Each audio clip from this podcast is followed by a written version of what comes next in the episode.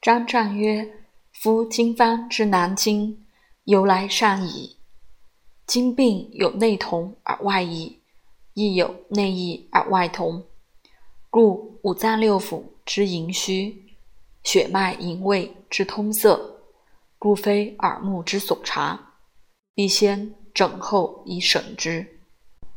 二寸口关尺有浮沉弦紧之乱。”数穴流注有高下浅深之差，肌肤筋骨有厚薄刚柔之意，唯用心精微者，实可与言于兹矣。